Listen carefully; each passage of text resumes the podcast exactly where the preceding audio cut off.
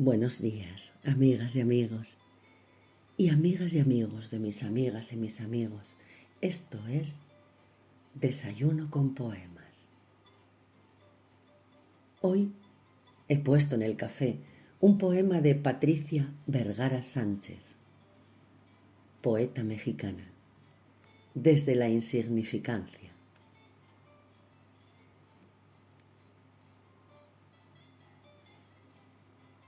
¿Cómo te atreves? Insolente. Pretendes calificarme sin saber cómo se vive desde la orilla del acantilado. Tú, ostentando propiedad del mundo, de su idea moral y del buen proceder. Te estorbo tanto que sería largo tratar de enumerar en exacto aquello que juzgas. Que me he negado a ser tu musa o la imagen étnica que te justifica, que me he cansado de la servidumbre, que estoy harta de la incondicionalidad absurda.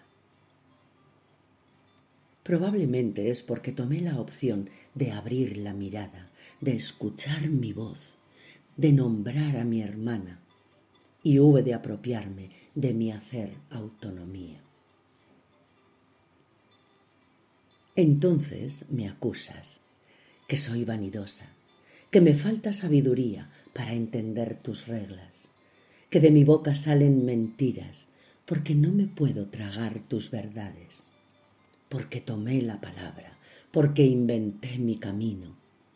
Me llamas infiel. Otra vez soy la hereje, nuevamente la pecadora. Tú, desde la altura iluminada, sentencias como si pudieras sobre el alma mía y me llamas mujer de oscuridad. Desde tus altares, ante tus tribunas, empuñando tu cetro, has ordenado desfigurar la imagen de mi rostro, has intentado borrar mi nombre de los testimonios. Pero no logras el olvido de mi existencia. Déjame, déjame, elijo ser la paria, la infecciosa, la insuficiente. Me quedo aquí, vanidosa, instintiva, con mi inteligencia poca, con mi verdad sombría me quedo aquí, sentada en mi soberbia, ya que una cosa entiendo, una sola. Es cierto, si ando tan errada, si tengo el camino tan perdido, ¿por qué insistir en negar lo que no cuenta? ¿Por qué tú, desde el poder, te ocupas de contenerme, de acosarme, de acorralarme? ¿Por qué? Si soy apenas nada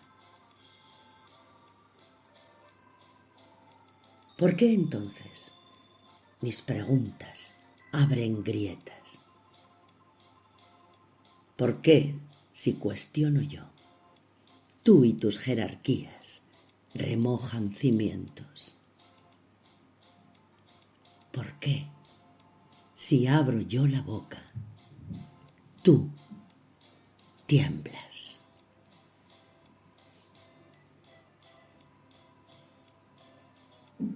Ánimo, salud y suerte. Que tengáis un feliz día, amigas y amigos. Os envío un fuerte abrazo.